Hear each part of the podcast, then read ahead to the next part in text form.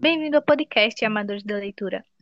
Hoje vamos interpretar A História Estranha, uma das ilustres crônicas do livro Comédias para se ler na escola do escritor Luiz Fernando Veríssimo.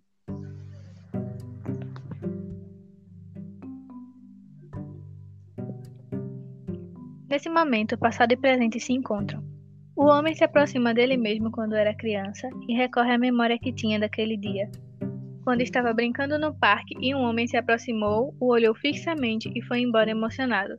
Provavelmente no momento ele não entendeu, mas agora sabia que era ele mesmo. A partir daí, ele começa a lembrar das coisas que fazia quando criança e agora não consegue mais fazer, procurando completar, completar a famosa frase: É vivendo que se aprende de acordo com as suas experiências. Ele lembrou-se das brincadeiras de sua infância, mas não lembrava como brincava. Por exemplo, jogar bola de gude. O movimento dos dedos bem articulados eram bem precisos. A pipa, que é uma brincadeira comum entre os meninos, já não sabia mais. A fórmula da cola caseira era algo bastante fácil. Calcular o próximo relâmpago e onde seria precisamente a localização dele, isso sim que era fácil. O tempo passou e só restou as lembranças, não tão precisas, mas lembranças.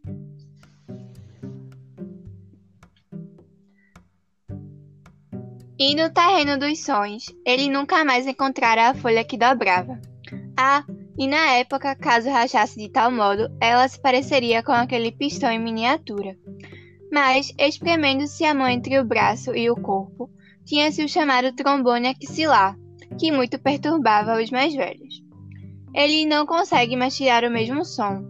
É verdade que não tem tentado com muito empenho, ainda mais com o país na situação em que está. Mas mesmo assim, ele lembra o orgulho com que conseguiu, pela primeira vez, cuspir corretamente pelo espaço entre os dentes de cima e a ponta da língua de modo que o cuspe ganhasse distância e pudesse ser mirado. Com prática, conseguia-se controlar a trajetória elíptica da cusparada com a mínima margem de erro era por instinto, e hoje o mesmo feito requereria complicados cálculos de balística, e ele provavelmente só acertaria a frente da sua camisa. E em sua outra habilidade, que pensar estar perdida, ele usa o vivendo desaprendendo como a frase emblemática de sua vida.